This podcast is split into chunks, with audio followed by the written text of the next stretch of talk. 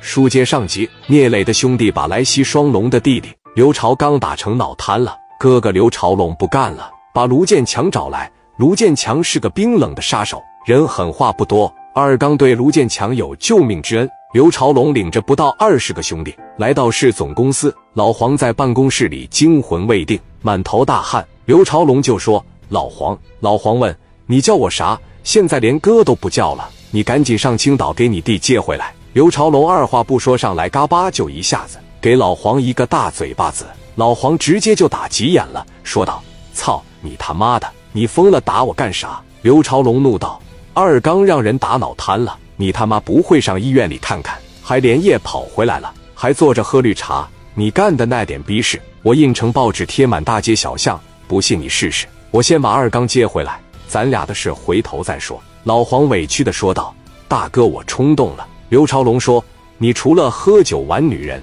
你他妈还会干啥？五十多岁虚的头发都没了。”说完，开车领着兄弟来到四方区医院门口。刘朝龙的表情难看到了极点，在一楼打听咨询后，来到急诊。原来二刚走到哪也是大哥风范，现在坐在轮椅上往外流哈喇子，口眼歪斜。亲弟弟两小时前从家里走时还生龙活虎，见大龙进来，刘朝刚就哭了。大龙赶紧拿手擦哈喇子。二刚眼泪掉下来，他哭不是因为疼，而是这辈子废了。把大龙手攥上，朝自个脑袋当当凿了好几下。一是脑袋疼，二是大哥你不如一枪干死我，这么活着就是受罪。一奶同胞大龙的眼泪也下来了，没爹没妈，从小老大拉扯老二，哥俩走到今天不容易。大龙说：“你不能有任何轻生的想法，大哥给你报仇，找最好的医院和大夫，必须把你治好。”大夫说：“你现在给他说啥？”他听不见，大龙大笔一挥，写道：“无论多少钱，哥把你治好。”然后刘朝刚身边被放的小弟闯进来，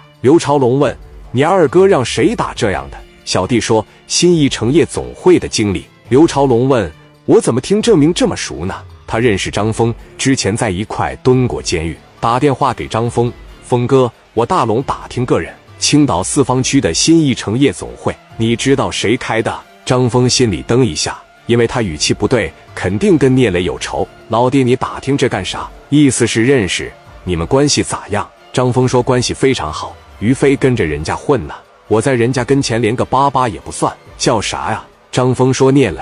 看这意思比你要大。不不，年龄比我小。这小子刚二十七。你是找他办事还是有仇？要是有仇，我帮你说和说和。你千万别动歪心思，你干不过他。刘朝龙说道。二刚让他给打成脑血栓了。张峰问道：“那你想咋的？”我想让他偿命。谁打的我兄弟交出来，一分钱不要。怎么打他二刚？